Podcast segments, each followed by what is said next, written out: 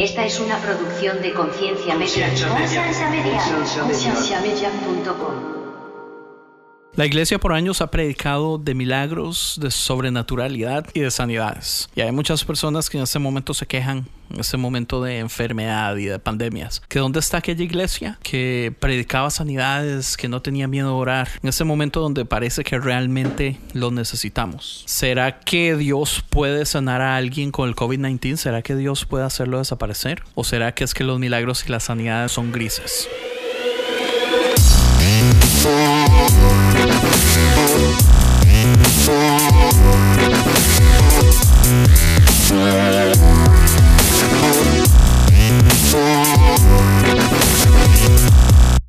Hola a todos, mi nombre es Ebert y acabas de escuchar a Andrés. En este episodio queremos hablar de los milagros, sanidad, fe y de lo sobrenatural.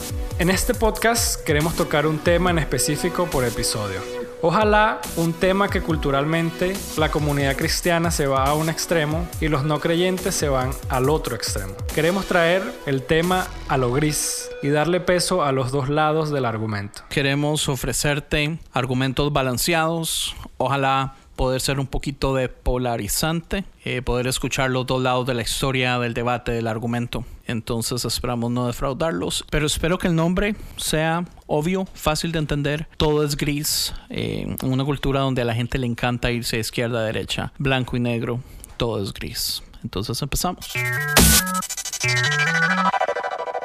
Cuando le preguntamos a alguien acerca de sanidades, usualmente podemos escuchar tres respuestas muy comunes. Quiero darle el ejemplo en este momento de dos de ellas, empezando con Daniel y Samantha. Bueno, entonces, Samantha y Daniel, ah, amigos míos, queridos, ¿cómo están? Muy, bien.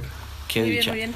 Ustedes tienen tiempo de ser cristianos. Mi pregunta es, ¿han experimentado algún tipo de milagro, algo sobrenatural, ya sea que ustedes lo hayan presenciado en alguien o que les haya pasado a ustedes específicamente? Ah, bueno, yo la verdad les estaba pensando y la verdad es que no. No me viene a la cabeza nada y creo que algo así no se- sería difícil de, De olvidar. de olvidar. Bueno, y yo personalmente sí, ah, aunque soy muy una persona muy incrédula, presencié un milagro en mi propia vida. Cuando tenía alrededor de 14 años, por una circunstancia, me rompí una costilla y Explica la circunstancia. Eh, mi hermano mayor y yo nos gustaba pelearnos mucho. Eh, y llegaba al punto de que éramos muy agresivos uno con el otro y nos golpeábamos. Entonces mi hermano mayor jugaba fútbol americano y le lastimaron la rodilla. Y yo por molestarlo llegué y le pateé la rodilla. Y él tenía los ligamentos rotos de esa rodilla. Él estaba en muletas. Entonces él siendo más fuerte que yo se molestó y me pegó con todas sus fuerzas en la costilla y me hizo un hoyo. Caí en el piso, no podía respirar, estaba llorando. El hoyo usted lo sentía, con su mano usted tocaba. Yo lo sentía y lo veía. Todos podíamos ver un hoyo. ¿Todos quiénes? Mi hermano, llegó mi mamá después y yo. Eh, entonces yo estaba que no podía respirar y no sabíamos qué hacer porque no hay dinero para llevarme al hospital, ni siquiera teníamos un carro. ¿Qué edad tenía? Alrededor de 14 o 15 años. Ok. Bueno, entonces mi hermano empezó a orar por mí. Dijo, lo único que me queda hacer es orar. Yo no sé qué le prometió a Dios él, yo no sé qué le dijo a Dios. A los 5 o 10 minutos de orar por mí, Dios me sanó. De tener el hoyo, me quedó un signo como una cicatriz, una cruz en la costilla. Y Wow. después de ahí eh, supe que, que los milagros existen. Por lo menos en mi vida no puedo negar los milagros. Usted dice que es muy incrédulo. ¿Por qué es usted incrédulo en ese caso? Explíqueme. Soy muy incrédulo porque no creo nada. Ah, para mí todo tiene que haber una razón. Soy amante de la ciencia, me gusta estudiar ciencia, me gusta estudiar la física, me gusta estudiar ah, eh, la ciencia en general. Entonces, eh, cuando alguien me dice algo, no le creo, sea lo que sea. Entonces, sí, soy una persona que se podría decir que es muy incrédula, pero no puedo negar los milagros porque pasó en mi vida. Qué genial. Tal vez es un poco fácil responder sí, he vivido algo o no, no he vivido nada con respecto a milagros, pero yo siento que la respuesta que vamos a ver en este momento con Rick Santiago del podcast El Búnker es posiblemente la respuesta que abunda más. Uf, pues qué pregunta tan más complicada. si me hubieras hecho esta pregunta, yo creo que hace unos 8 o 9 años, yo te hubiera respondido con toda la certeza y toda la convicción de que sí, yo he experimentado uh, una sanidad divina. Cuéntenos, ¿qué fue lo que le pasó? ¿Qué, cuál, ¿Cuál fue esa sanidad? Por gran parte de mi adolescencia tuve una especie de salpullido en la, en la piel y pues bueno eh, yendo al dermatólogo me decía que era pues que era bastante común, pero que era complicada de tratarse porque requería de bastante tiempo, tratamiento, vitaminas y era algo que en aquel momento se nos hacía muy caro como familia. Mi mamá y, yo empezamos a, a, orar mucho por, pues por un milagro. En la iglesia en la que estábamos era un, un ambiente de, eh, pues sí, un, ambiente de este tipo de, de, situaciones más como místicas, más espirituales, en las, en las que se cree firmemente en los milagros y, y demás. Y pues como en ese momento ese era el ambiente, pues nosotros también lo creíamos. Entonces, por mucho tiempo yo estuve orando por una sanidad en mi piel.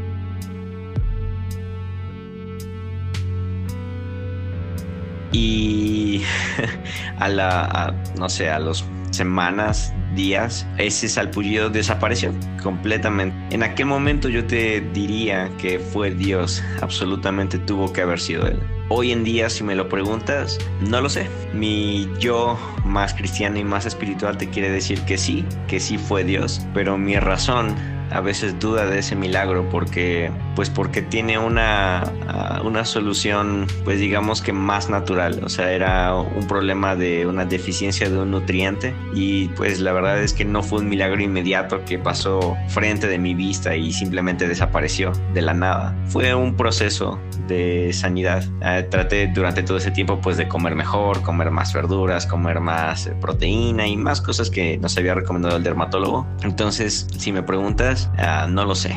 Mis días con más fe creen que fue Dios. Eh, mis días más racionales creen que fue parte del proceso natural de mi cuerpo.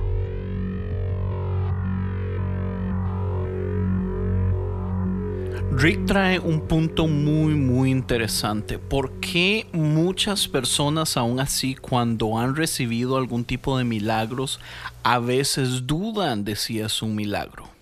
¿Qué es lo que hace que nos cueste creer? Para los cristianos, los milagros son prueba de que la vida no es al azar.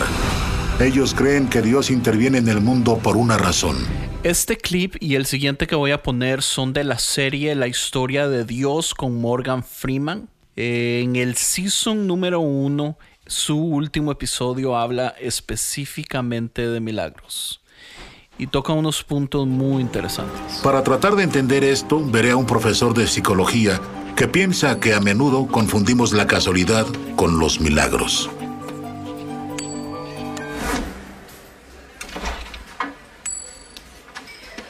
Danny Oppenheimer. Mucho gusto. ¿Cómo estás hoy? Muy bien, ¿tú? Bien. Bien. ¿Qué haces? Lanzando monedas. ¿Por qué? Estoy buscando rachas. ¿Rachas? Sí, si las lanzas varias veces, lograrás una racha. ¿En serio? Wow. Son muchas cruces. Si lanzo la moneda dos veces y sale lo mismo en ambas, ¿es un milagro? Eh, no. Si lo haces 50 veces y te salen 60, eso es un milagro. Bueno, sí, si son más de las que lanzas. Pero, ¿qué tan raro tiene que ser un evento antes de llamarlo milagroso? ¿Una en un millón, en mil millones? Mil millones. Una en mil millones. Vamos a intentar algo. Muy bien. Jota de diamantes, seis de espadas, Sí. rey de espadas, dos de corazones, siete de diamantes y as de espadas. ¿Es milagroso haber tenido esta secuencia? No. Solo es una selección aleatoria de cartas de la baraja. Sí, pero esta secuencia en particular, empezando con la Sí. J, luego el 6 de espadas y luego el rey de espadas, solo ocurre una en 14 mil millones de veces que saca seis cartas. Muy milagroso para tu una en mil millones. Estás diciéndome que esto es milagroso. Pues no. Como dijiste antes, solo son cartas al azar. Si fueran los seis primeros dígitos de tu número de seguridad social o los últimos seis de tu número de seguridad social, los seis primeros de tu número de teléfono. A veces no es algo milagroso, a veces es solo la probabilidad jugándote algunos trucos. Eh, muy bien, ¿y cómo incluimos lo divino? Porque hay personas que realmente creen que hay una intervención divina en esta clase de interacciones. Claro, y nada de lo que digo descarta la posibilidad de lo divino. Que la probabilidad prediga ciertas cosas no significa que no haya intervención divina. Pero las cosas milagrosas que no crees que puedan pasar solamente por casualidad, seguro que pasan y tienen que pasar. Sería raro que no se dieran, porque con 6 mil millones de personas en el mundo, hay muchas oportunidades para que algo realmente inusual llegue a pasar. Esperaríamos que le pasara a algunos. Que esté en la naturaleza humana hacer una sinfonía de la cacofonía de eventos ocurriendo a nuestro alrededor no significa que la providencia divina no exista. Del mismo modo aplica cuando jugamos ajedrez. Cuando los dos jugadores mueven su primera pieza hay 400 posibilidades para el siguiente juego. Después de que los dos jugadores mueven su segunda pieza, esas posibilidades pasan de ser 400 a ser 197.742. Y cuando los dos jugadores han movido su tercera pieza, ya la posibilidad de juegos pasa a ser 121 millones de juegos. Y de ahí en adelante hay grandes posibilidades de que movimiento específico que ocurre nunca se haya repetido en la historia de la humanidad. Los judíos también creen en el poder de los milagros.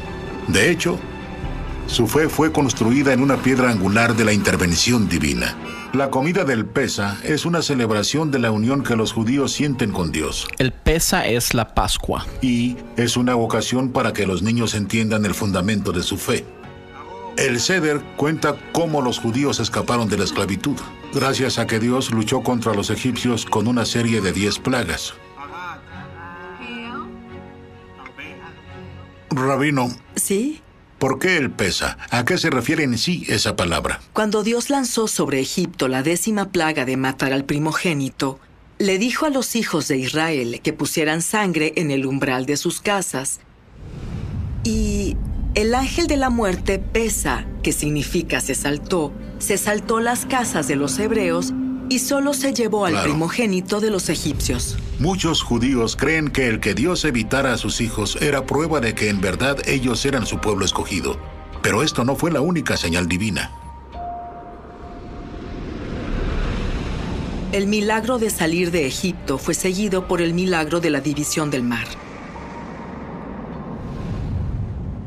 Dios hizo dos milagros. Uno fue la división de la mar ante los hebreos y después cerrarla ante los egipcios. Así que Dios quiere que recordemos que los egipcios son sus hijos tanto como nosotros. Así que al poner gotas de vino en nuestros platos, en realidad estamos poniendo gotas de tristeza, ya que Dios había perdido a muchos de sus hijos mientras salvó a los de otros. La rabina está diciendo que los milagros pueden tener dos caras, ya que lo que para el pueblo de Israel fue una bendición, para los egipcios fue una maldición. Entonces, en este caso me gustaría hablar de la relatividad de los milagros.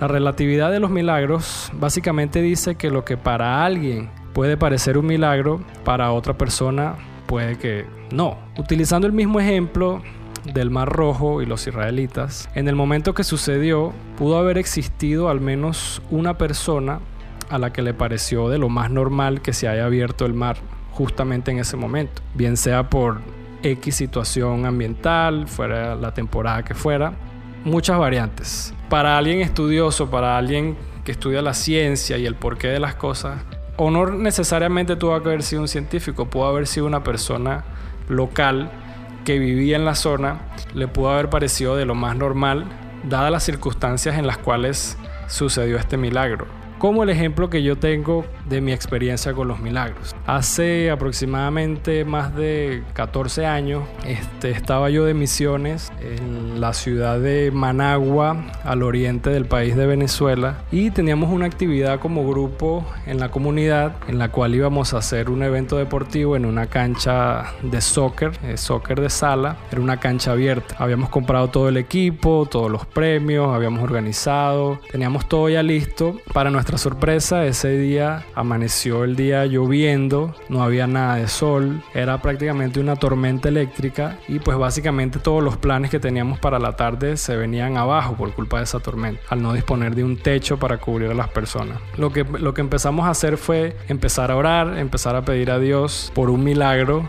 de que detuviera la lluvia, aunque el pronóstico decía de que iba a llover todo el día. Pues para hacerlo más específico, oramos y mi oración fue de que Señor, por favor, detén la lluvia y que salga el sol a las 3 y 59 de la tarde porque el evento empezaba a las 4. Pues pasó el día, seguía lloviendo, eran las 2 de la tarde, seguía lloviendo, eran las 3 de la tarde, llovía aún más duro, 3 y media, seguía cayendo relámpagos y pues a las 3.50 empezó a bajar la lluvia, 3.55 ya casi no llovía. A las 3.58 pm ya la lluvia había sido detenida y había salido el sol a las 4 de la tarde. Entonces para nosotros en ese momento fue un milagro excepcional de que Dios haya respondido a nuestra oración y haya detenido la lluvia, la manera que pasó. Pero para alguien del pueblo, para alguien de la ciudad donde estábamos, pudo haber sido de lo más normal esto que sucedió. Para alguien pudo haber pensado de que ese pronóstico pues siempre cambia, el pronóstico nunca es perfecto. Entonces caemos otra vez en la relatividad. Que para nosotros se dispuso como un milagro y nos emocionamos mucho al, al ser testigos de eso, para otra persona pues pudo haber sido algo totalmente normal.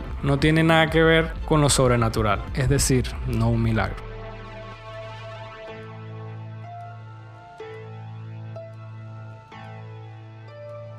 Pero entonces, ¿dónde está el milagro? El milagro está en el hecho de que abrió el mar, aunque tal vez podamos encontrar explicaciones naturales de cómo se abrió el mar.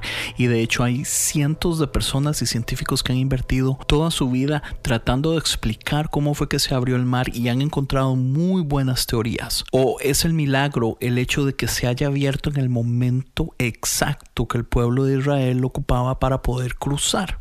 Y después se cierra en el momento exacto donde donde los egipcios estaban tratando de cruzar para agarrar a los israelitas. El problema es que no sabemos al fin y al cabo qué es milagro y qué no. ¿Cuáles son las reglas? ¿Quién escribe el libro de cómo se tiene que medir? ¿Quién escribe el libro de qué califica como milagro o no? ¿Cómo incluimos lo divino? Porque hay personas que realmente creen que hay una intervención divina en esta clase de interacciones. Uno de los problemas más grandes que tenemos con los milagros es algo que aplica muy parecido también con los ovnis, los objetos voladores no identificados. El hecho de que en el 2002, el 2003 empezaron a salir celulares con cámara que nos daban la facilidad de poder ir y tomar fotos de algo que habíamos visto. Entonces, uno podría ir a diferentes lugares, ciudades, eh, pueblos y pedir récords de cuántos avistamientos de ovnis se hicieron antes del año 2000, antes del año 2003 y podemos ver una cantidad muy grande de aparición. Pero si pedimos entonces los informes de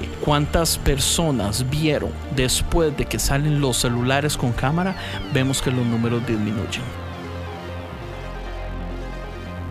Del mismo modo, la comunidad cristiana tiene un récord muy grande de sanidades, de historias, de milagros, desde el famoso avivamiento de Azusa y cuando empezamos a ver que empiezan a hacer lo que ahora conocemos como el pentecostalismo. Historias y testimonios de sanidades han sido indispensables para que las religiones, en este caso, o lo que son las denominaciones, puedan extenderse. Todos hemos escuchado historias de personas que les han crecido brazos, les han crecido pies o han tenido sanidades de transformación delante de personas en iglesias. Todos hemos escuchado historias de que cuando se están sacando demonios, el endemoniado eh, no solamente habla extraño, pero también a muchos eh, cuentan historias de que se elevan, empieza a volar o se empieza a convertir en un animal. Cosas que básicamente suenan muy muy interesantes, son muy muy llamativas, pero que en el momento que aparecen los celulares realmente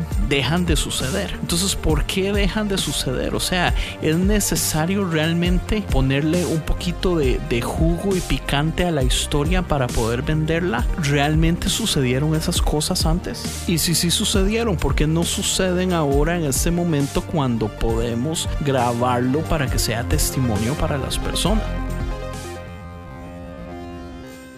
Esto me recuerda una anécdota que grabamos en mi otro podcast que se llama Conciencia Podcast en un episodio donde invité a mi prima Melissa Rodríguez y ella nos contaba una historia de algo que en sus ojos de niña parecía un milagro, pero ya viéndolo con ojos de adulta se dio cuenta que no lo era.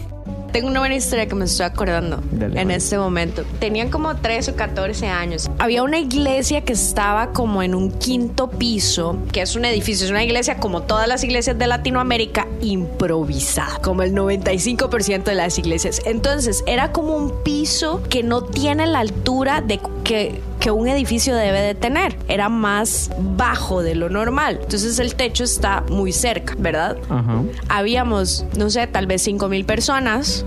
Es un, es un, es un, eh, tal vez 2.500, no sé. Es, es todo un piso. Empieza la alabanza, la adoración, la gente pegar brincos y la cosa. Y es un, es un grupo enorme de personas. A cierto momento todo el mundo está sudando, la temperatura sube, estamos a un 95% de humedad en Costa Rica, ¿verdad? Ajá. Empiezan a caer gotas de agua del cielo. Gracias, eso se llama condensación, ¿verdad? Pero cuando usted tiene 13 años, usted no sabe que eso es condensación. el Espíritu Santo. El pastor empieza a decir que empieza a caer aceite ungido del cielo. wow. Yo les aseguro, la gente levantaba las manos y agarraba el sudor que caía se lo pasaba por la cara. Entonces, eso es. Alguien tomó y todo. Está fijo. Eso es 100% historia, histeria colectiva. Y yo lo viví y les puedo dar miles de ejemplos.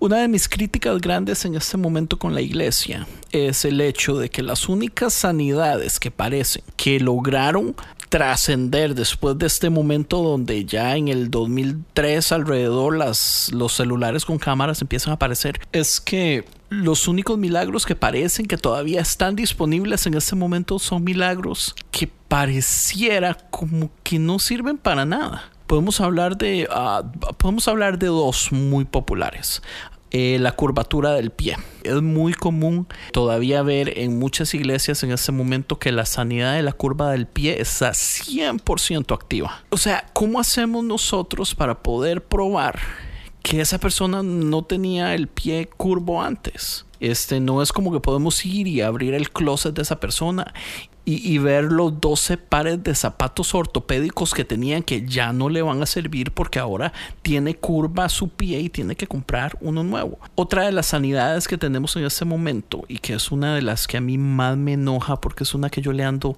debatiendo a todo el mundo es la de los pies más largos. Esta es muy común donde ponen a una persona en el suelo o la sientan en una silla y le levantan los pies después se ponen a medirle si un pie está más largo que el otro lo cual es 100% ilógico si usted tiene un poquito de conocimiento de biología. Si nosotros entendemos que nuestra columna vertebral es una línea vertical y nuestra cadera es una línea horizontal, nos vamos a dar cuenta que la cadera funciona como una balanza, pues la balanza se va a mover o hacia arriba o hacia abajo, ya sea conforme el peso. La cadera funciona de ese mismo modo. Si el pie de la derecha sube, el de la izquierda baja. Si el pie de la izquierda sube, el de la derecha baja. Es pura geometría. Entonces la pregunta aquí es, ¿cómo podemos nosotros aceptar un Dios todopoderoso que solamente tiene poder para hacer los milagros más innecesarios e ilógicos del mundo? Y si los verdaderos milagros existen, ¿dónde están las pruebas? ¿O es que será más bien que las pruebas es lo que evita que un milagro se convierta en milagro? Y aquí les voy a hablar un poquito de física cuántica. Pero antes les voy a contar mi experiencia más cercana con un milagro.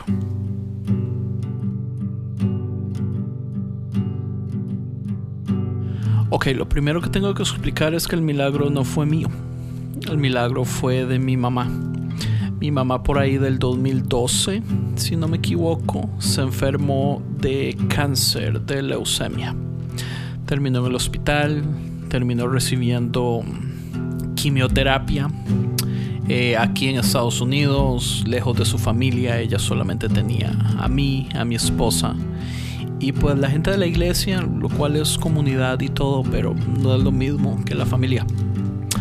Mi mamá por mucho tiempo eh, oró para que Dios la sanara junto con toda la iglesia, junto con pues mi esposa y yo. En ese tiempo teníamos un, mi hijo de tres años. Pues el, el proceso de quimioterapia es, es, es como, como por sesiones este, ella tenía que hacer cierta cantidad de quimioterapia para poder realmente ver resultados. Lo que los doctores no se esperaban era que a medio camino de la quimioterapia todo desapareciera. Todas las señales malas, peligrosas, desapareció y sus números volvieron, sus, cuentas de glóbulos blancos, todos los exámenes a medio camino de la quimioterapia eh, salieron perfectos ella decidió terminar las sesiones que eran necesarias por estar por prevención. Pero yo soy testigo, yo estuve presente cuando la doctora nos dijo esto es un milagro, esto usualmente no sucede. Entonces lo viví, lo sentí. Y yo sé que tal vez todo este rato estaba sonando como muy, muy incrédulo. Y la verdad es que no, y les quiero explicar por qué.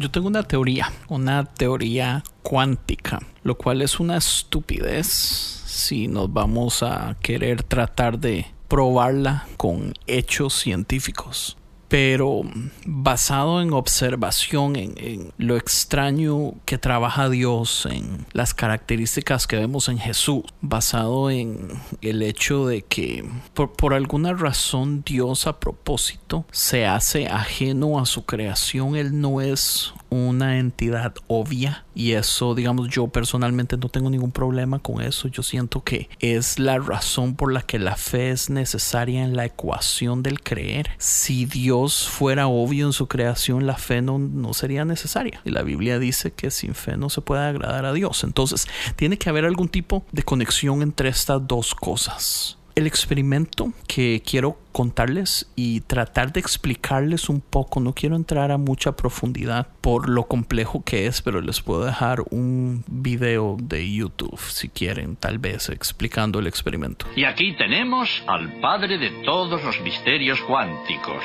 el experimento de la doble ranura que tiene muy mala fama. En 1801, Thomas Young hace el experimento de las dos rendijas, comprobando que a diferencia, como decía Newton, la luz funciona como ondas en vez de como partículas.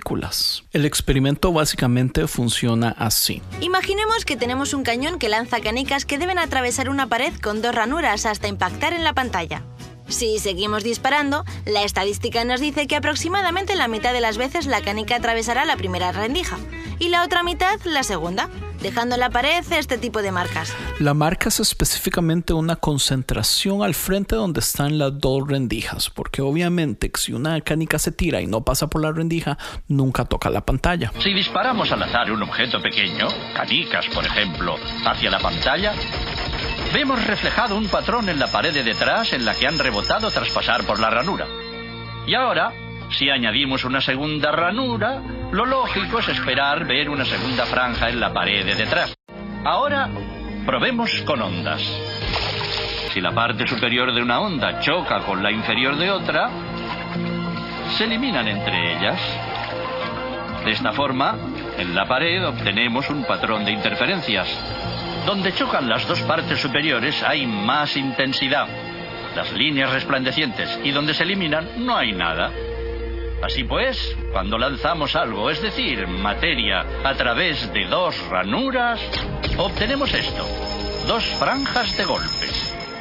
Pero con ondas, el resultado es un patrón de interferencias con muchas franjas. Muy bien, De momento. Ok, entonces ya entendemos que si se tira materia o partículas actúan de un modo, tienen una dirección específica, crean una secuencia específica en la pantalla, pero cuando se tiran ondas funcionan de un modo un poco diferente. Uno de los mejores ejemplos es como cuando uno tira una piedra en un lago calmado y usted ve la onda como se esparce 360 grados hacia afuera. Entonces aquí es donde viene lo interesante. 120 años después, para 1920, tenemos la tecnología suficiente para poder hacer el experimento de las rendijas, pero solamente mandando o un fotón o un electrón. Eso quiere decir una sola partícula al mismo tiempo. A diferencia de Thomas John, que lo que mandaba era luz en general, ahora finalmente podemos mandar un fotón. Cuando se vuelve a hacer el experimento con las dos rendijas, nos damos cuenta que esa partícula solita de todas formas actúa como una onda. De todas formas, al final en la pantalla crea una secuencia de interferencia. Veamos ahora qué pasa si disparamos un electrón, un elemento del mundo cuántico que se comporta de una forma un tanto distinta. Abrimos el cañón, lanzamos el electrón y esto es lo que pasa. Vamos a ponernos cuánticos. un electrón es un pedacito minúsculo de materia como una canica diminuta. Lancemos una ráfaga a través de una ranura. Se comportan como las canicas, solo una franja. Si lanzamos estos pedacitos minúsculos a través de dos ranuras, tendrían que dibujarse, como en el caso de las canicas, dos franjas. ¿Qué? Un patrón de interferencias. Hemos lanzado electrones, pedacitos de materia, pero aparece un patrón como con las ondas, no como con las canicas. ¿Cómo? ¿Cómo pueden trozos de materia generar un patrón de interferencias como una onda? No tiene sentido. Pero los físicos son muy inteligentes y pensaron, quizá las bolitas rebotan unas contra otras y crean ese dibujo. Y decidieron lanzar los electrones de uno en uno. Así no podían afectarse unos a otros. Pero estuvieron así una hora y vieron aparecer el mismo patrón de interferencias. No podemos ignorar la conclusión. Cada electrón sale como partícula. Se convierte en una onda de posibilidades, pasa por las dos ranuras e interfiere consigo mismo hasta que golpea la pared como partícula. Pero matemáticamente es aún más curioso. Pasa por las dos ranuras y por ninguna. Pasa por una y por la otra.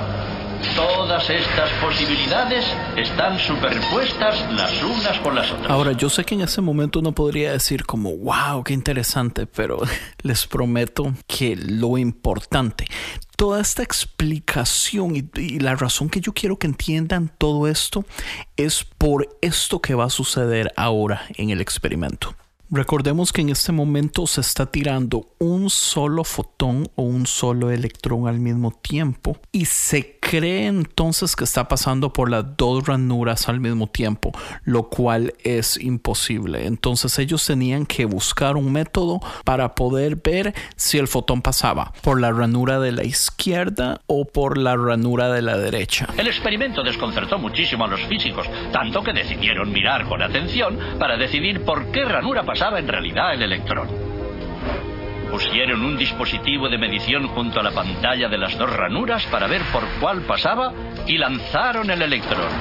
Pero el mundo cuántico es mucho más misterioso de lo que podían haberse imaginado. Cuando miraron, el electrón volvió a comportarse como una canica pequeña. Dibujó un patrón de dos franjas, no un patrón de interferencias. La misma acción de medir, observar por qué ranura pasaba, conllevó que solo pasara por una, no por las dos. El electrón decidió actuar de manera distinta, como si fuera consciente de que lo observaban. Y en ese momento los físicos adentraron para siempre en el extraño submundo de los acontecimientos cuánticos. ¿Qué es la materia? ¿Canicas? ¿Ondas? ¿Y ondas de qué? ¿Y qué tiene que ver el observador con todo esto? Esto es muy serio. Creedme cuando os digo que nuestros antiguos se partieron la cabeza intentando comprender qué estaba haciendo el átomo, intentando encajar sus ideas clásicas y los resultados de un experimento que se reía de ellos. Y la verdad es que se sigue riendo de nosotros, pues algunos de sus aspectos aún se siguen discutiendo. ¿Qué tenemos que ver los observadores en todo esto? ¿Qué significa exactamente medir? Sean cuales sean las respuestas, los físicos se dieron cuenta que había que reinventarse, que había que crear una teoría radicalmente distinta con la que poder manejarse en este extraño mundo. Estoy hablando de la mecánica cuántica. Ahora hay grandes posibilidades de que ustedes estén un poquito enredados y no entiendan dónde está la conexión con respecto a los milagros, pero se las voy a explicar. Básicamente este experimento nos da a entender que la materia funciona de un modo diferente cuando es observada. O sea que básicamente la materia o la energía o los electrones o los fotones viven en un estado de una superposición donde no es real o no es activa o no es medible hasta que alguien, un observador, venga y la mida, haciendo colapsar esa superposición cuántica. Entonces eso es extremadamente interesante porque donde yo veo la conexión con los milagros es con el hecho de que a mí me extraña el hecho de saber que en el 2020 yo puedo ir a YouTube o al internet y tratar de buscar videos de sanidades y no voy a encontrar absolutamente nada. No hay, hay muchos falsos, hay muchos de esos que le digo que son sanidades innecesarias, que son más como, como trucos de carnaval para hacer dinero, pero cosas que realmente sean asombrosas, que uno diga, esto no tiene explicación, no hay. Pero será posible que la razón que no hay es porque Dios no va a permitir este tipo de sanidades en personas o con personas alrededor que estén dispuestas a tratar de buscar un modo de buscar fama, viralizar videos, buscar dinero, buscar gloria? ¿Será posible que el hecho de que tal vez haya una cámara presente, de que haya un observador con malas intenciones puede hacer que el milagro no suceda? Porque yo creo en los milagros, pero algo que yo he visto de los milagros es que los milagros suceden usualmente cuando hay una cierta intimidad de una persona o una comunidad con Dios y no hay por ningún lado de tratar de viralizar el asunto, de llamar a la noticia, de tratar de sacar fama, no, es algo entre la persona y Dios o la comunidad, la persona y Dios. Otra cosa que veo es el hecho de que las personas también ya sea teniendo fe o no teniendo fe, se están básicamente condenando ya sea a una sanidad o a una muerte segura o a una enfermedad o cosas así. Y esto lo podemos ver porque este experimento de la ranura tiene una conexión directa con el famoso gato de Schrödinger. La misma incertidumbre cuántica que hace que un solo fotón pase por la rendija de la izquierda, pase por la rendija de la derecha, no pase por ninguna, pase al mismo tiempo por las dos. Es lo que hace que el gato pueda estar al mismo tiempo vivo y al mismo tiempo muerto dentro de la caja. Del mismo modo podríamos ver que muchos milagros y muchas cosas sobrenaturales básicamente están siendo colapsadas en el momento que o la fe nos dice que somos sanos o la fe nos dice que no somos sanos. Sin más preámbulo, presentamos el gato de Schrödinger. Pone un gato en un búnker con pólvora inestable que tiene un 50% de probabilidad de estallar en el siguiente minuto y un 50% de probabilidad de no hacer nada. Así que hasta que miremos dentro del búnker, no sabemos si el gato está vivo o muerto. Y cuando miramos, está o vivo o muerto. La interpretación de la mecánica cuántica es que antes de que miremos, el gato está en una superposición está vivo y muerto a la vez. Y nuestro acto de mirar fuerza la decisión de la naturaleza. Así que nuestra curiosidad mata al gato. Pero ¿qué pasa con la perspectiva del gato? Bueno, el gato puede ver la pólvora explotar o no. Así que dentro del búnker tenemos realmente estas dos posibilidades. La pólvora explotó y el gato la vio explotar, o la pólvora no explotó y el gato no la vio explotar. No existe la opción la pólvora explotó y el gato no la vio explotar. Así que la realidad del gato se entrelaza con el resultado del experimento. Y es nuestra observación del experimento lo que obliga a la naturaleza a colapsar a una opción o a la otra. Pero nosotros también somos como el gato. O el gato muere y lo vemos muerto, o el gato vive y lo vemos vivo. Así que, ¿quién nos observa a nosotros para forzar a la naturaleza a colapsar en una sola realidad? ¿O es que las dos posibilidades ocurren en paralelo dentro de un multiverso más grande? Bueno, resulta que este problema del colapso a una sola realidad es una de las preguntas no respondidas más grandes de la física cuántica. Podría ser que esa persona que nos observa a nosotros es Dios. Podría ser que Dios tiene el control de también sacarnos de una superposición y hacer que las cosas sucedan, ya sea hacia un lado o hacia otro. Podrá ser entonces que los milagros, las sanidades y las cosas sobrenaturales suceden ya de todas formas basado en que un Dios observando puede hacer las que sucedan o no podrá ser que lo único que ocupamos es fe para que entonces la superposición colapse a nuestro favor, colapse basado en sanidad si tenemos fe de que Dios va a hacer un milagro. ¿Será que hay pastores, ministros, iglesias, ministerios, apóstoles que tienen un mejor acceso a este estado de incertidumbre donde todas las opciones son posibles?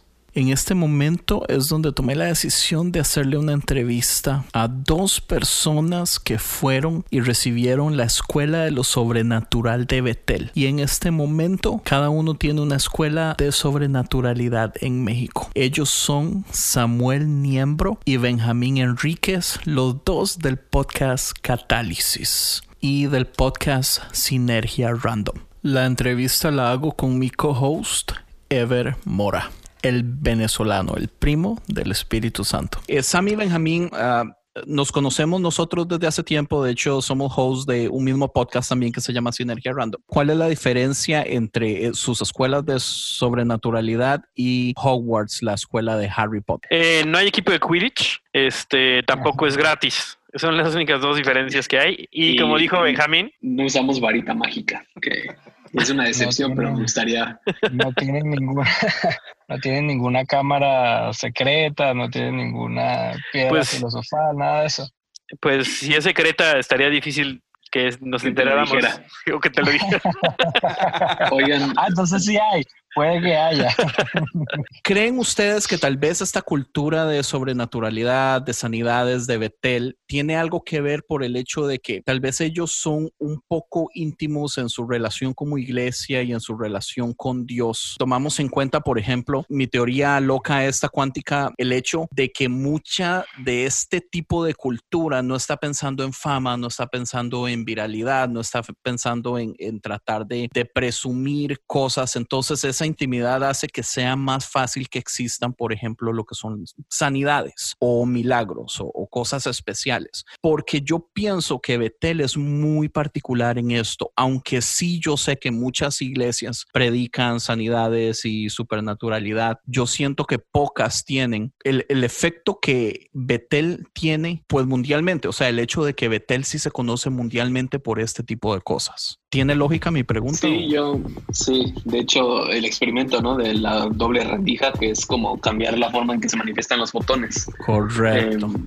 y creo que literalmente, o sea, literalmente creo que es así. Y creo que algo de lo que hace Betel es, y, es algo que yo siempre digo, ¿no? Como tú ves a Dios va a definir cómo vives tu vida. Entonces, creo que, y, y te va a gustar, ¿no? Porque o sea, si tú tomas la Biblia puedes justificar cualquier cosa, pero creo que lo que ha hecho Betel, a diferencia de otras iglesias, y no, lo que, no que lo que hagan las otras iglesias esté mal, pero creo que se han enfocado en la simplicidad del Evangelio que fue lo que hacía Jesús, que Jesús sanó a los enfermos, limpió a los leprosos, resucitó muertos y estableció el cielo en la tierra. Cuando los discípulos le preguntaron qué, qué tenían que hacer o cómo debían de orar, era como traigan el cielo a la tierra y cuando fue la comisión, o sea, fue como de vayan, sanen enfermos, resuciten muertos y, para mí, o mucho de eso es que también Jesús dijo que íbamos a hacer cosas más grandes.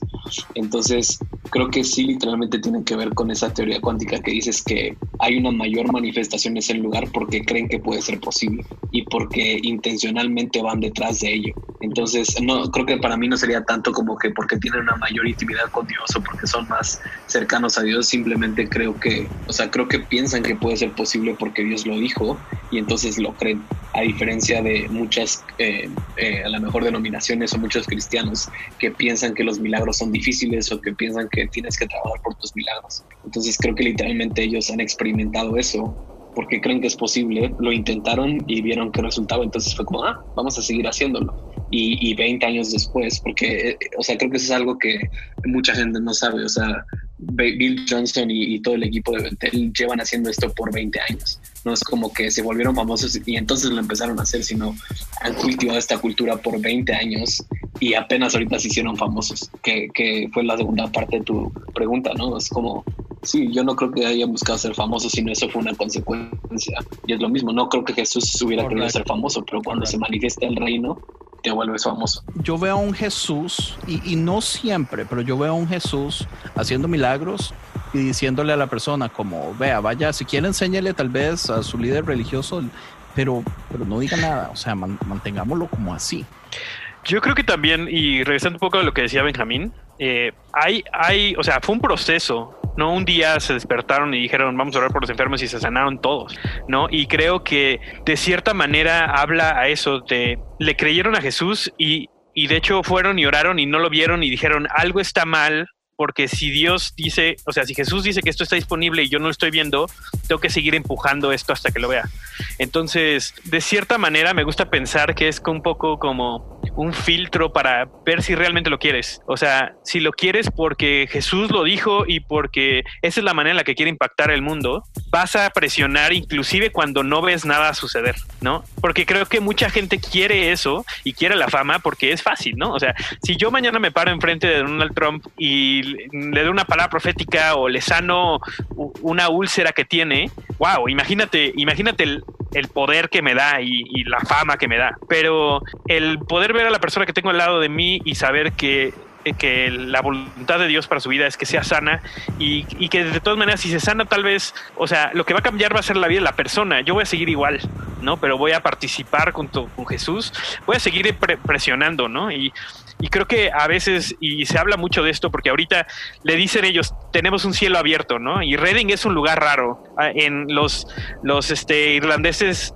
le, dicen eh, un thin place, ¿no? O sea, un lugar delgado en donde parece que el cielo y la tierra como que... Y, y sí, la verdad es que es un lugar raro, o sea, las, o sea, pasan muchas cosas sobrenaturales que yo solamente he experimentado ahí, pero creo que es porque han, han perseverado en ir tras cosas que creen que Jesús dijo que estaban disponibles y que no se cansaron hasta que las vieron. Entonces oraron años y años y años y años por cáncer, no vieron nada, hasta que de repente empezaron a ver lo que llaman ellos breakthroughs, ¿no? Le, empezaron a ver victorias y dijeron, vamos a seguirnos. Y ahora son conocidos como un lugar, los cuartos de sanidad tienen muchísimos casos documentados de gente que se ha sanado de cáncer porque fueron y oraron por ellos, pero fue un proceso de primeramente creer y después de eso accionar hasta que lo vieron y vamos a seguir orando, no porque no lo vimos una vez, vamos a dejar de orar, sino vamos a seguir orando hasta que lo veamos, ¿no? Y creo que eso te hace enfocarte en lo que, lo que es correcto, porque no puedes, híjoles, no puedes, no puedes alcanzar eso no puedes seguir orando eh, falla tras falla si realmente no lo crees, ¿no? Y creo que eso es lo que posiciona a la gente en el lugar correcto para recibir esas cosas de manera correcta. No sé si eso tenga sentido. De hecho, uno de, o sea, para terminar con esto, o sea, me encanta porque uno de mis testimonios favoritos es como cuando o sea, y muy resumido, Dios le dijo a Bill Johnson, te voy a usar para la sanidad y específicamente te voy a usar para sanar cáncer. Y tiempo después su papá se enferma de cáncer y se muere de cáncer. Y tú crees que no oraron por él y, y, eso fue impactante. Pero lo cuenta Bill, ¿no? Y dice, ahí tuve una decisión de decir, Dios, eres un mentiroso. Me acabas de decir que vas a sanar a la gente de cáncer y mi y mi papá se acaba de morir de cáncer. Pero, pero en ese momento que dice, que dice Bill, es como, no, tú me prometiste eso y mi, mi situación actual no va a definir quién tú has hablado y quién dices que eres. Entonces, eso pasó, no sé hace cuántos años se murió su papá, más de 15, 20, y hoy en día está viendo esa promesa, porque es, como decía Sam, no, no se definió por esa cosa, y es lo mismo, a lo mejor si se hubiera muerto un congregante, pues es como de, pues ni modo, no se murió, que se vaya con Dios, pero fue su papá que se murió de cáncer tiempo después de haber recibido esa palabra. Esta es una pregunta mía, no una pregunta muy personal. Los que oran en sobrenaturalidad o que tienen un ministerio de, de lo sobrenatural, se pudiese decir que tienen más fe que otros. O sea, que su fe es mayor porque, o sea, cuando ustedes oran y pues el ministerio que tienen, pues se basa en las cosas increíbles y pues sabemos que eso es por fe, ¿no? Pero, y por los dones del Espíritu, pero ¿influye tener más fe? Tocaste el punto correcto. dijiste que muchos de esos ministerios se basan en lo que hacen. Creo que todos los ministerios que se basan en eso que hacen son ministerios que realmente no, no ven más allá de eso. Y el otro punto que tocaste dijiste son dones. Entonces los dones son dados libremente. Entonces yo literalmente puedo, o sea, puedo tener un don de sanidad y no tener relación con Dios o no tener una buena vida íntegra, pongámoslo así. Entonces, em, y también ha habido ocasiones donde yo no tengo fe para orar por una persona, o sea, donde he dicho, nah, este cuate no se sana y se sana. Entonces, para, y eso es un misterio, o sea, no te podría dar una respuesta, pero creo que mucha gente no tienes que tener fe para orar por los enfermos, creo que simplemente es hacer la voluntad de Dios y, creo que, y, y, y Sam habla mucho de este tema, ¿no? Pero creo que es obediencia y decirle sí a Dios. Entonces, si Dios te dijo que eres por los enfermos, probablemente no vas a tener mucha fe, pero es como de, bueno, si tú me dijiste, pues, y que es lo mismo, hasta el día de hoy, si yo oro por una persona y se sana, no es como de, ah, sí, Benjamín, tú sanaste a esa persona, es como, no, gracias papá, tú lo hiciste. Entonces es lo mismo, la gente que no ora por falta de fe es porque siguen pensando que ellos sanan a la gente, pero porque siguen pensando que es por su habilidad y no por la habilidad de Dios. Yo creo que la fe que se necesita es fe suficiente para, para decirle que sí cuando se te presenta la, la oportunidad, ¿no? O sea, eso es lo único que necesitas. Porque el orar por alguien se requiere fe, aunque no tengas absolutamente nada para, para obedecer y, la confianza. Y creo que es algo que sí hemos visto, y Benjamín me, me, corregirá si no lo piensas así, pero lo que creamos, lo que creemos de Dios y lo que creemos acerca de nosotros mismos afecta mucho qué tan efectivos somos en esto. O sea, y, y hay, hay hay, o sea, hay excepciones a la regla siempre, pero si tú piensas que Dios solamente puede sanar a gente buena, ese es el tipo de Dios que Dios va a hacer a través de ti, ¿no? Y es, es inclusive si pensamos que Dios sana, pero no a través de gente como yo, entonces probablemente nunca me, me atreva a orar por alguien. Y dos, seguramente voy a, decir, no manches, no lo va a hacer porque, o sea, Dios no usa gente como yo. Entonces, mientras creo que Dios puede hacer lo que quiera, pero creo que entre más alineamos nuestras creencias acerca de quién es Él y quiénes somos nosotros a lo que realmente Él piensa, esas cosas empiezan a ver muchísimo más consistentemente.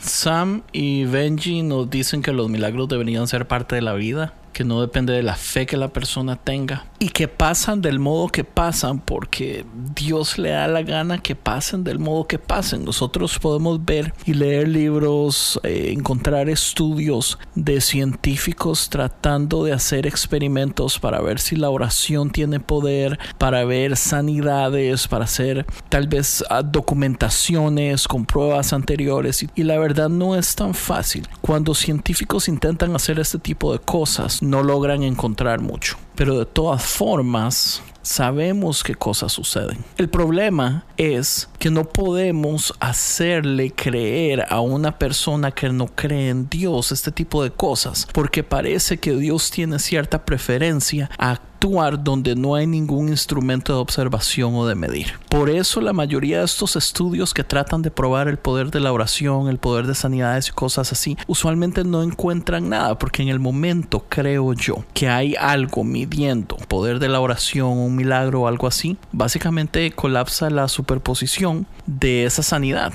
tirándola al lado de que muy posiblemente no va a suceder. Ahora, ya que podemos con seguridad decir que los milagros relativamente sí existen, pero están diseñados para no poder ser probados, hablemos acerca de los milagros que podemos encontrar en internet. Hablemos de los milagros que montones de pastores y apóstoles y evangelistas hacen en cruzadas, hacen en estadios, han hecho por años en diferentes países. Hablemos de esos. Ella es mi prima Melissa de nuevo. Eh, bueno, habíamos hablado en el, en el podcast anterior de que yo en las cruzadas de Benny Hinn, cuando era adolescente, yo vi con mis ojos a muchachos que no tenían audición recuperar el, el sentido de la audición. Yo lo vi siendo adolescente. ¿Usted tenía contactos con esos muchachos? No, no, no. Ah, bueno, sí, podía ser montado, dice usted. En ese caso, explíquenos el ministerio al que usted y yo pertenecían para que la gente entienda un poquito. Nosotros participábamos en, um, eh, era un grupo que se llama, no me acuerdo cómo se llamaba, era un grupo que era para traducir canciones enseñas para sordos. Entonces el grupo de alabanza cantaba y nosotros hacíamos las señas de lo que decía la canción para gente sorda. Entonces en las cruzadas de Benijín teníamos un, nos, estábamos como al lado de la tarima y hacíamos señas cuando estaba el grupo cantando y había grupos de sordos ahí en ese lugar. Tal vez es la única cosa que yo podría decir que yo vi un, un milagro. Podría ser montado como, como usted trató de, porque digamos, digamos, algo que nosotros hacíamos en ese ministerio es que nosotros teníamos que ir a invitar a esos sordomudos al, al evento. Y esos sordomudos tenían a la cultura, se reunían una vez a la semana, en la noche y eran decenas, decenas de sordomudos. Entonces, a nosotros nos tocaba ir y hablarles y evangelizarlos, e invitarlos al evento y los que llegaban pues ya uno relativamente los había visto antes. O usted había visto por lo menos al líder hablando con ellos. Entonces, no necesariamente eran personas nuevas, nuevas, nuevas, aunque sí podían llevar, digamos, amigos y conocidos de ellos mismos pero bueno, buen ejemplo. Pero bueno, hablando de eso, creo que tal vez en ese momento, hablando de que éramos muy jóvenes, ¿verdad? Teníamos 15 años eh, y pues el asunto de, la, de lo que hemos hablado otras veces, de la histeria colectiva y también este, y pues que en algún momento yo lo que vi fue, ellos estaban adelante cerca de un parlante y cuando vino el milagro, digamos que venía estaba diciendo que estaba haciendo milagros, nunca dijo específicamente que alguien estaba recuperando la visión, pero ellos se agarraron las orejas y se tiraron como abajo, como agachados, porque empezaron a escuchar mucho ruido. Una persona que nunca ha escuchado en su vida, de un momento a otro escucha, pues imagínense el, impacto que eso sería, ¿verdad? Pero en realidad eso es lo único que yo he visto. He, sería ese he visto muchísima gente que ha orado, pedido, ayunado por milagros y los milagros no se han cumplido de eso le puedo decir miles de casos. Y es que aquí, aquí tenemos un problemón porque hay cada cosa. Estamos hablando de una lista gigantesca de cosas que podemos ver en internet que están pasando. Muchas de estas cosas están especialmente pasando en África. No sé cuántos de ustedes han escuchado que el avivamiento en África es una cosa increíble. Y si fuera así, nada más de que es un avivamiento está muy bien, pero estamos recibiendo un montón de videos que están siendo, eh, o sea, son, son realmente digno de burla. O sea, nosotros podemos ver el pastor que baila con serpientes, podemos ver pastores que tienen a el número de Dios en su celular y lo llaman y hablan con Dios en pleno culto. Podemos ver el pastor que se para encima de la gente, el pastor que se baña en, en como en una palangana de agua y hace que su congregación tome esa agua, el pastor que le toca los testículos a los hombres infértiles, el pastor que Dios lo hace ser mejor en fútbol. O sea, todo esto es cierto. El pastor que vuela, el pastor que hace que la gente actúe como perro, el pastor que pone a la gente a fumar cigarros para sacar los demonios, el, el pastor que les escupe agua en la boca a su congregación, el pastor que hace tomar gasolina a su congregación, el pastor que se toma selfies con iPads en la iglesia y sale la foto de un bebé. O sea, eh, es que todas estas cosas son reales. Todas estas cosas es una lista de videos que yo vi todos de pastores que tratan de engañar a su iglesia diciéndole que cosas sobrenaturales están sucediendo e inventan ese tipo de cosas. La mayoría son pastores africanos, la mayoría son congregaciones grandes. Y yo digo, ¿cómo rayos está esto ayudando al evangelio? O sea, qué vergüenza y la verdad es que ya no quiero decir como cosas malas y todo eso, pero, pero todavía me queda una. ¿Cuántos de ustedes han escuchado de Darren Brown, el ilusionista tal vez más popular de Europa?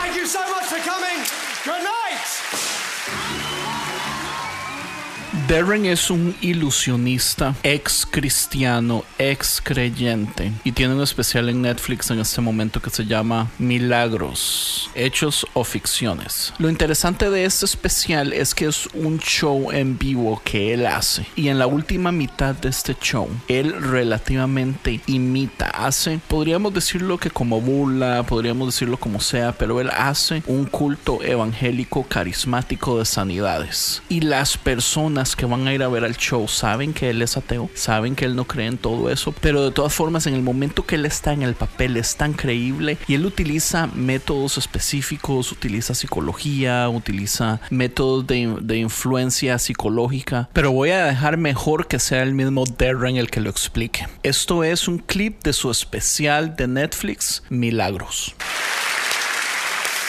Malditas gracias por eso.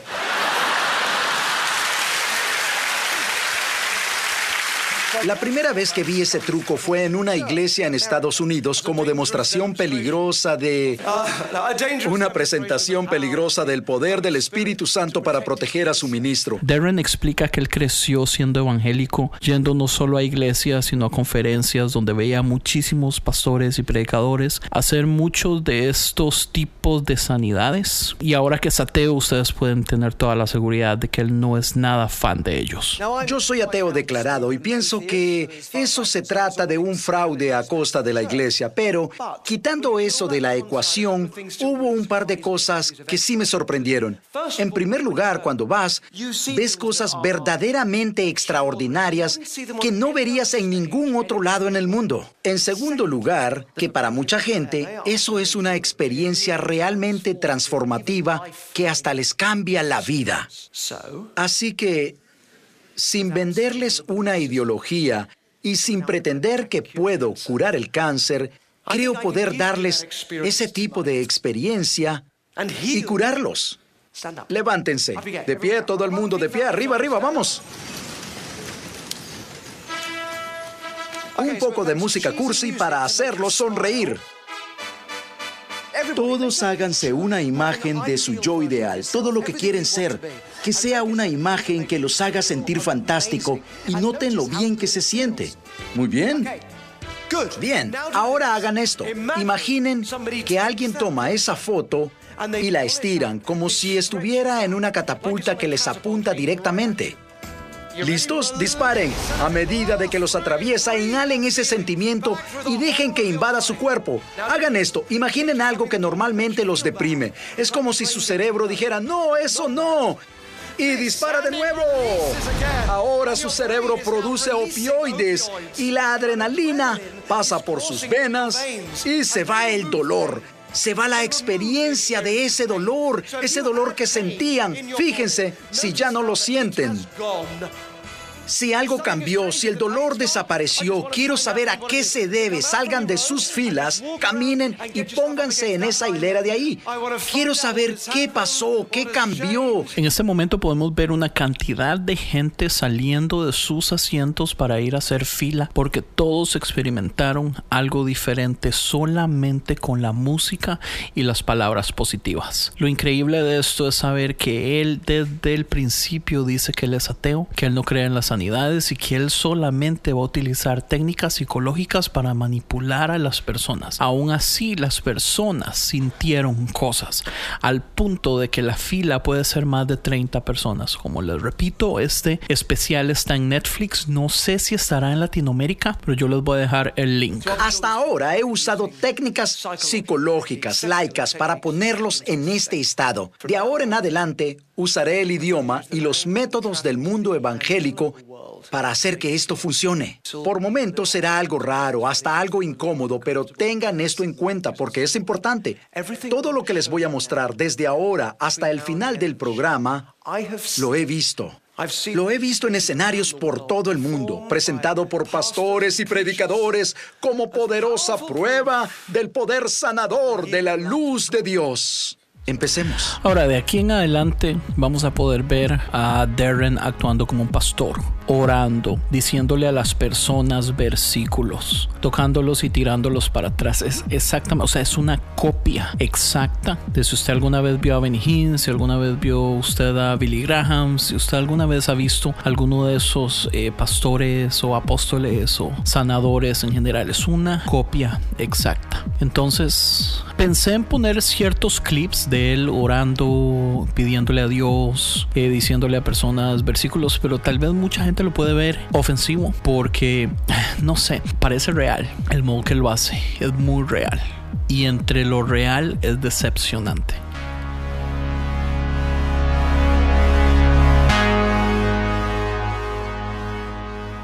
Ahora, uno de los problemas más grandes en mi opinión es que elevamos tanto la idea de milagros y sanidades que cuando no suceden, básicamente la decepción es gigantesca. No solo la persona que no fue sana, pero la familia, los conocidos, los amigos, porque si nosotros como cristianos vendemos mucho la idea de sanidad cuando no sucede, va a hacer que las personas no estén interesadas. O sea, afecta más al evangelio tener esta mentalidad de querer buscar la sobrenaturalidad en todo. Y el problema es que seguimos diciendo, como iglesia, como institución, que Dios quiere que todos seamos sanos. Y la verdad es que yo no sé si eso es cierto, porque si Dios quiere que todos seamos sanos y no nos sana, es una ironía.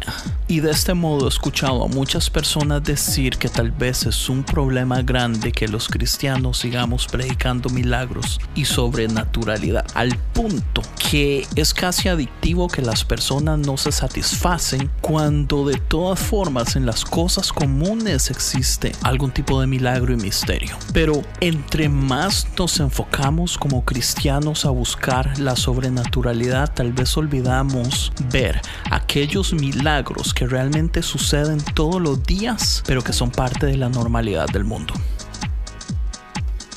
Pensando en esto específicamente le pregunté a Sam y a Benjamín qué opinaban de esas personas que dicen que tenemos que dejar de buscar lo sobrenatural para no olvidar ver lo sobrenatural en lo común.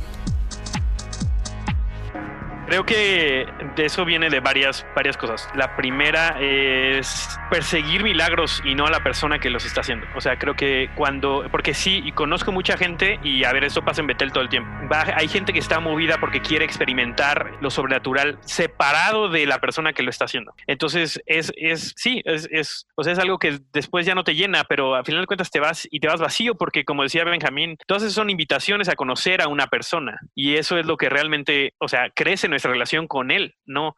O sea, toda una sanidad, una liberación, eh, sanidad en nuestro corazón, sanidad emocional, una palabra profética, todo eso me tiene que acercar a la persona que lo está haciendo. Si lo separamos de eso, son cosas que, que son pasajeras. O sea, no, no puedo yo vivir de eso, no me puedo estar alimentando de eso. Eh, y por el otro lado, creo que cuando conoces a esa persona, te lleva a vivir de manera diferente. O sea, eso fue una de las cosas que a mí más me, me impactó, porque yo visité Betel antes de ir a la escuela y me quedé con una pareja él, trabajaba en un Lowe's, ella trabajaba en una escuela, gente normal, común y corriente que había hecho la escuela, que amaba a Dios, y la manera en la que ellos se movían en la profecía, en la sanidad, en todo esto, de manera tan natural, fue lo que a mí me convenció, esto es real, porque esto no es, su vida no está separada en lo sobrenatural y natural, es, son dos cosas, es lo mismo, ¿no? O sea, y se puede ser una persona normal y moverte en lo sobrenatural y de todas maneras estar presente para, para el cumpleaños de tu primo y celebrar ahí y celebrar una buena comida y celebrar una buena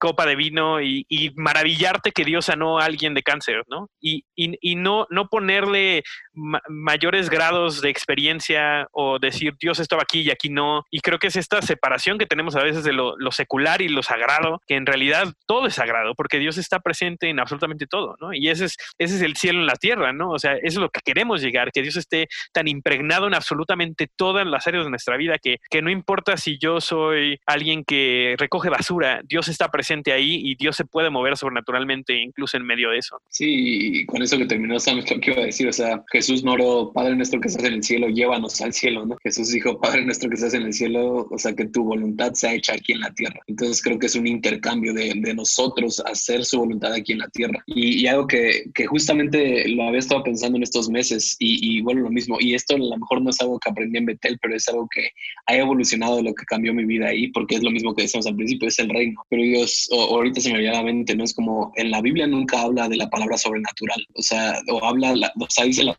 palabra milagros, pero para mí es simplemente dos realidades, la realidad del cielo y la realidad de la tierra. Entonces, para mí, o sea, se escucha raro, pero para mí no existe el milagro, sino simplemente existe la realidad del cielo. Entonces, cuando comienzas a hacer cosas como lo hace el cielo, te das cuenta que es muy diferente a como lo hace la tierra, pero para mí una sanidad o, y, y es que es lo mismo, lo sobrenatural no solamente son milagros, es formas de hacer negocios. O sea, para mí es como puedes encontrar la manera del cielo de hacer negocios, puedes encontrar la forma del cielo de hacer arte y eso se ve sobrenatural para la gente que está aquí en la tierra, pero no solo se ve como milagros. Entonces, para mí el punto es todo esto de, de lo sobrenatural o de los milagros no es, no es más que simplemente un ser, eh, un, ser cristiano, un, un, ser humano viviendo en la realidad del cielo que está disponible y accesible. Y, y, uno de los versículos creo que más confusos o que mucha gente no habla, pero los que más me gustan es Juan 3, cuando Nicodemo va con Jesús y le dice, y, y, es uno de los versículos favoritos que Jesús le dice, nadie, y no me lo sé, y soy malo para los dichos y para los versículos y para todo, y tú ya lo sabes, Andrés y Sam. Eh,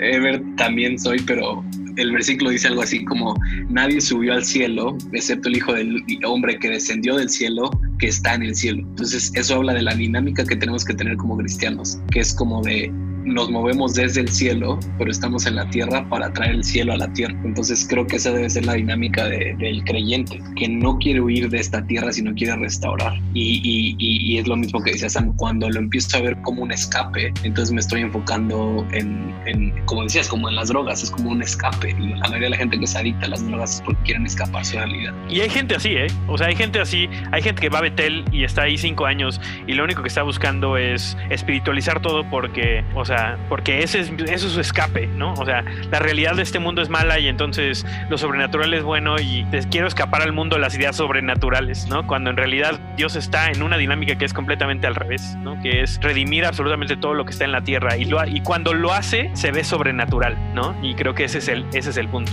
Y esto se conecta perfectamente cuando yo le pregunto a Rick Santiago si él realmente cree que fue un milagro cuando él se curó de su problema de la piel. Al menos del día de hoy. Quiero decirte que cualquiera de las dos formas que haya sido, yo creo que, que fue un milagro. Porque incluso la, la salud es un milagro. Incluso una buena alimentación, una buena nutrición, una buena salud, sea producto divino, sea producto natural de nuestro cuerpo, yo creo que es un milagro. Porque yo creo que todo el universo está en deterioro, a lo que quizás muchos podrían llamar ley de la entropía. Y entonces todo aquello que tiene algún efecto contrario, yo creo que es un milagro, porque está en contra de una ley que es natural yo sé que nos vamos a meter en problemas aquí porque pues la salud, la ciencia, la medicina y demás. Pero yo creo que incluso todo eso desde cierta perspectiva puede ser un milagro. Creo que los milagros al final de cuentas están más cerca de lo que creemos, simplemente que necesitamos aprender a observarlos.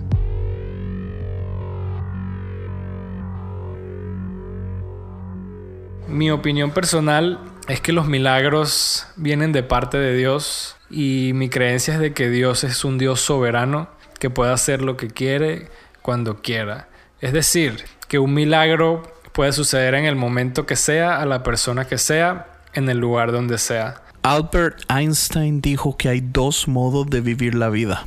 Uno es vivir no creyendo en milagros y otro es vivir creyendo que todo es un milagro hay grandes posibilidades de que usted y yo hemos estado viviendo una vida donde no vemos los milagros en nada. Y quiero invitarlo a vivir como si todo fuera un milagro.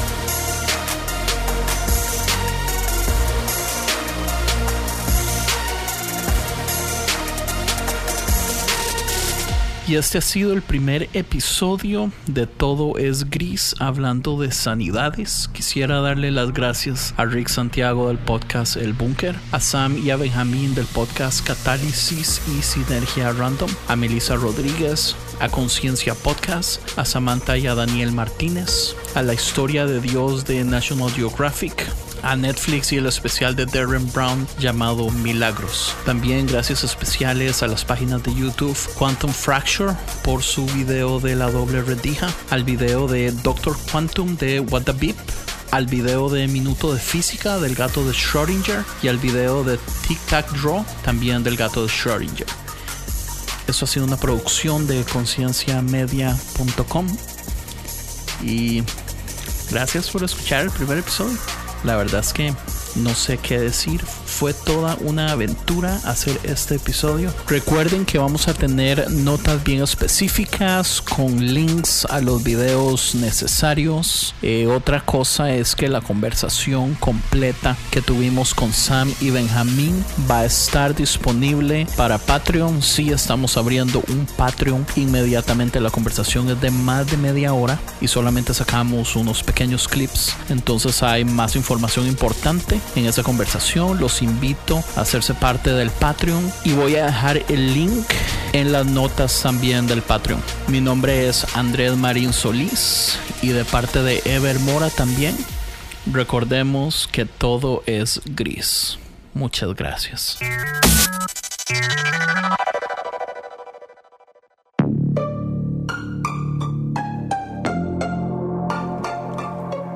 Hey, ¿te gustó este podcast?